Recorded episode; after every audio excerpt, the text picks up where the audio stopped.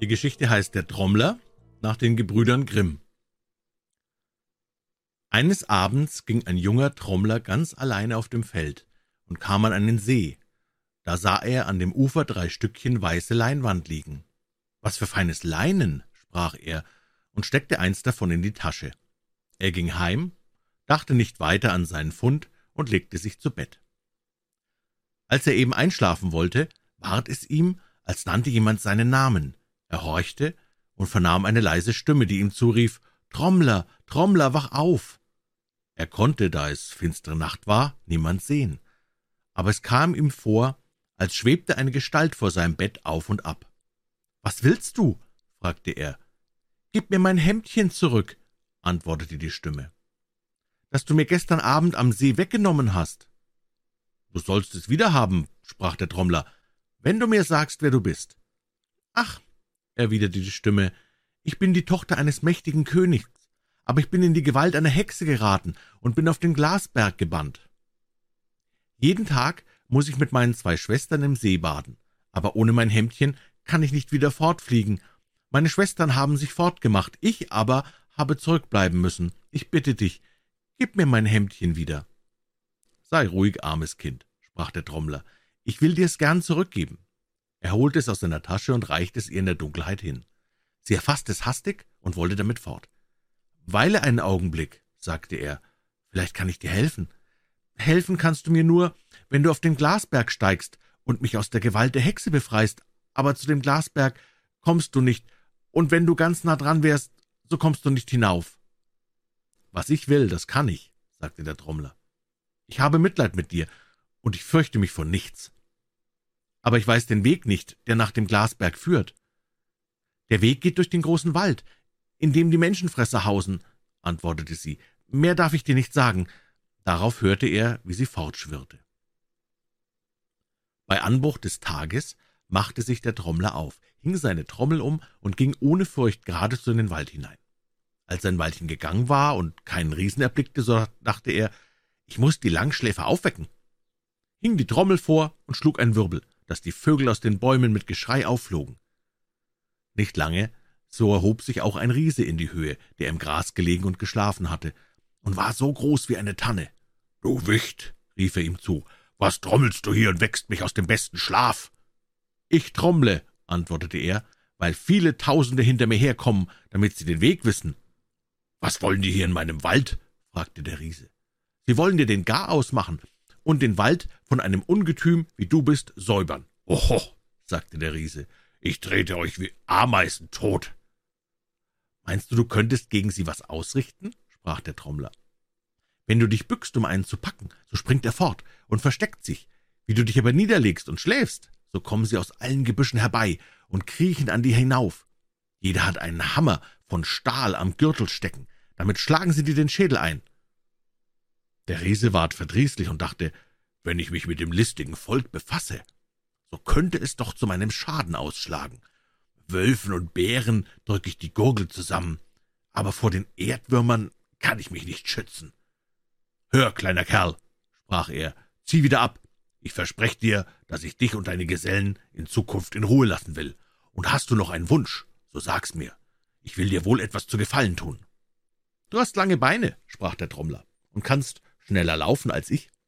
Trag mich zum Glasberg, so will ich den meinigen ein Zeichen zum Rückzug geben, und sie sollen dich diesmal in Ruhe lassen.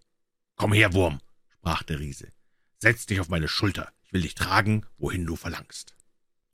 Der Riese hob ihn hinauf, und der Trommler fing oben an, nach Herzenslust auf der Trommel zu wirbeln. Der Riese dachte, das wird das Zeichen sein, dass das andere Volk zurückgehen soll. Nach einer Weile stand ein zweiter Riese am Weg, der nahm den Trommler dem ersten ab und steckte ihn in sein Knopfloch.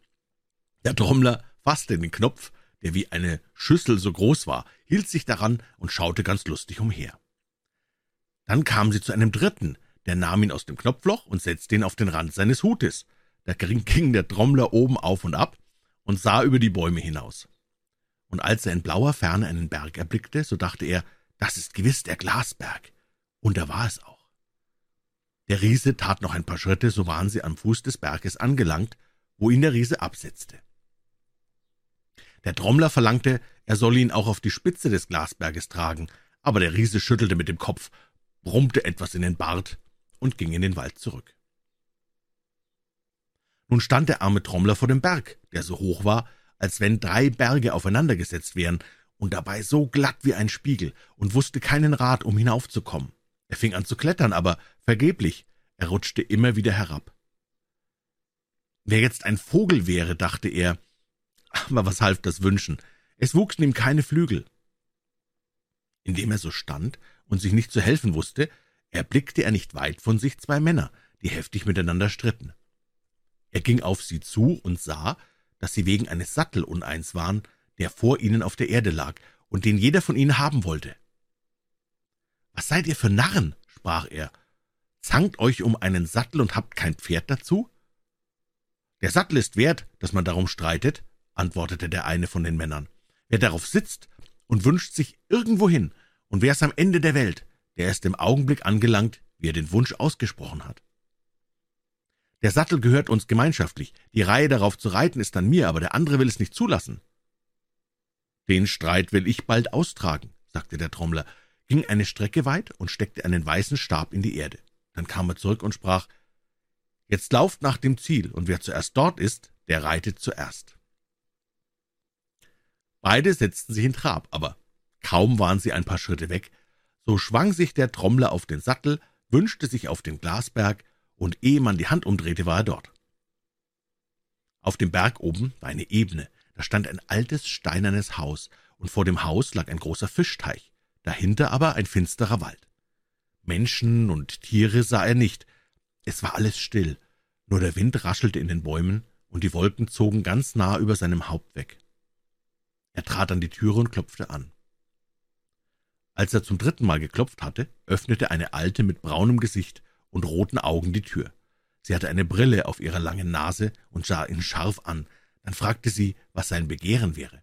Einlass, Kost und Nachtlager, antwortete der Trommler.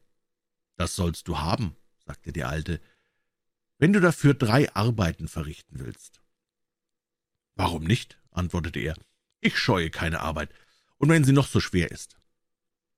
Die Alte ließ ihn ein, gab ihm Essen und abends ein gutes Bett. Am Morgen, als er ausgeschlafen hatte, nahm die Alte einen Fingerhut von ihrem dürren Finger, reichte ihn den Trommler hin und sagte, »Jetzt geh an die Arbeit und schöpfe den Teich draußen mit diesem Fingerhut aus. Aber ehe es Nacht wird, musst du fertig sein, und alle Fische, die in dem Wasser sind, müssen nach ihrer Art und Größe ausgesucht und nebeneinander gelegt sein.« »Das ist eine seltsame Arbeit«, sagte der Trommler, ging aber zu dem Teich und fing an zu schöpfen. Er schöpfte den ganzen Morgen, aber was kann man mit einem Fingerhut bei einem großen Wasser ausrichten, und wenn man tausend Jahre schöpft? Als es Mittag war, dachte er, es ist alles umsonst und ist einerlei, ob ich arbeite oder nicht, hielt ein und setzte sich nieder. Da kam ein Mädchen aus dem Haus gegangen, stellte ihm ein Körbchen mit Essen hin und sprach, »Du sitzest da so traurig, was fehlt dir?« Er blickte es an und sah, dass es wunderschön war. »Ach«, sagte er, »ich kann die erste Arbeit nicht vollbringen. Wie wird es mit den anderen werden? Ich bin ausgegangen, eine Königstochter zu suchen, die hier wohnen soll, aber ich habe sie nicht gefunden. Ich will weitergehen.« »Bleib hier«, sagte das Mädchen. »Ich will dir aus deiner Not helfen. Du bist müde, leg deinen Kopf in meinen Schoß und schlaf. Wenn du wieder aufwachst, so ist die Arbeit getan.« Der Trommler ließ sich das nicht zweimal sagen. Sobald ihm die Augen zufielen, drehte sie einen Wunschring und sprach, »Wasser herauf, Fische heraus!« Alsbald stieg das Wasser wie ein weißer Nebel in die Höhe und zog mit den anderen Wolken fort, und die Fische schnalzten, sprangen ans Ufer und legten sich nebeneinander, jeder nach seiner Größe und Art. Als der Trommler erwachte, sah er mit Erstaunen, dass alles vollbracht war. Aber das Mädchen sprach, »Einer von den Fischen liegt nicht bei seinesgleichen, sondern ganz allein. Wenn die Alte heute Abend kommt und sieht, dass alles geschehen ist, was sie verlangt hat, so wird sie fragen, was soll dieser Fisch allein? Dann wirf ihr den Fisch ins Angesicht und sprich, er soll für dich sein, alte Hexe. Abends kam die Alte, und als sie die Frage getan hatte, so warf er ihr den Fisch ins Gesicht. Sie stellte sich, als merkte sie es nicht, und schwieg still, aber sie blickte ihn mit boshaften Augen an. Am anderen Morgen sprach sie, »Gestern hast du's zu leicht gehabt. Ich muss dir schwerere Arbeit geben. Heute musst du den ganzen Wald umhauen, das Holz in Scheite spalten und in Klaftern legen, und am Abend muss alles fertig sein.« Sie gab ihm eine Axt, einen Schläger und zwei Keile, aber die Axt war von Blei, der Schläger und die Keile waren von Blech. Als er anfing zu hauen, so legte sich die Axt um, und Schläger und Keile drückten sich zusammen. Er wusste sich nicht zu helfen. Aber mittags kam das Mädchen wieder mit dem Essen und tröstete ihn. Leg deinen Kopf in meinen Schoß, sagte sie, und schlaf, wenn du aufwachst, so ist die Arbeit getan. Sie drehte ihren Wunschring, in dem Augenblick sank der ganze Wald mit Krachen zusammen, das Holz spaltete sich von selbst und legte sich in Klaftern zusammen. Es war, als ob unsichtbare Riesen die Arbeit vollbrächten. Als er aufwachte, sagte das Mädchen, »Siehst du, das Holz ist geklaftert und gelegt, nur ein einziger Ast ist übrig, aber wenn die Alte heute Abend kommt und fragt, was der Ast solle, so gib ihr damit einen Schlag und sprich, der soll für dich sein, du Hexe.« Die Alte kam. »Siehst du«, sprach sie, »wie leicht die Arbeit war. Aber für wen liegt der Ast noch da?« »Für dich, du Hexe«, antwortete er und gab ihr einen Schlag damit, aber sie tat, als fühlte sie es nicht, lachte höhnisch und sprach, »Morgen früh sollst du alles Holz auf einen Haufen legen, es anzünden und verbrennen.« Er stand mit Anbruch des Tages auf und fing an, das Holz herbeizuholen. Aber wie kann ein einziger Mensch einen ganzen Wald zusammentragen? Die Arbeit rückte nicht fort. Doch das Mädchen verließ ihn nicht in der Not. Es brachte ihm mittags seine Speise, und als er gegessen hatte, legte er seinen Kopf in den Schoß und schlief ein. Bei seinem Erwachen brannte der ganze Holzstoß in einer ungeheuren Flamme, die ihre Zungen bis in den Himmel ausstreckte. »Hör mich an«, sprach das Mädchen, »wenn die Hexe kommt, wird sie dir allerlei auftragen. Tut, tust du's ohne Furcht, was sie verlangt, so kann sie dir nichts anhaben. Fürchtest du dich aber, so packt dich das Feuer und verzehrt dich. Zuletzt, wenn du alles getan hast, so packe sie mit beiden Händen und wirf sie mitten in die Glut.« Das Mädchen ging fort, und die Alte kam herangeschlichen. »Huh, mich friert«, sagte sie, »aber das ist ein Feuer, das brennt, das wärmt mir die alten Knochen, da wird mir wohl. Aber dort liegt ein Klotz, der will nicht brennen, den hol mir heraus. Hast du das noch getan, so bist du frei und kannst ziehen, wohin du willst.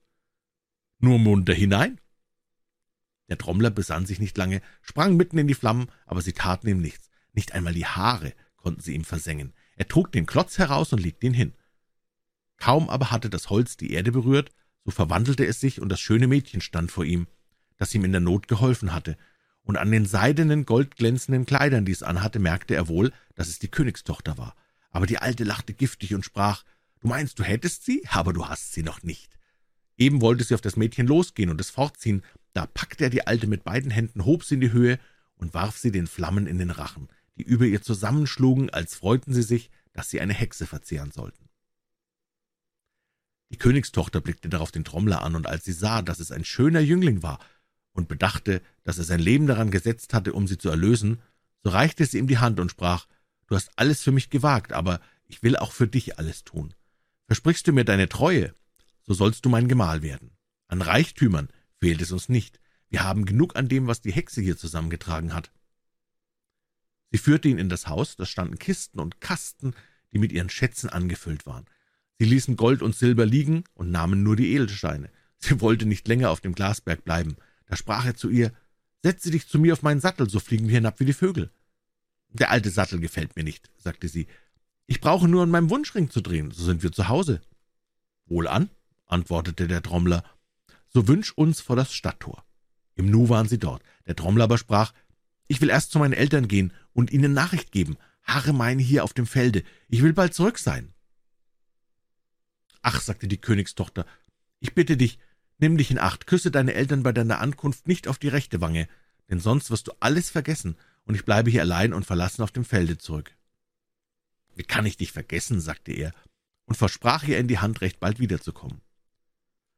Als er in sein väterliches Haus trat, wusste niemand, wer er war, so hatte er sich verändert, denn die drei Tage, die er auf dem Glasberg zugebracht hatte, waren drei lange Jahre gewesen.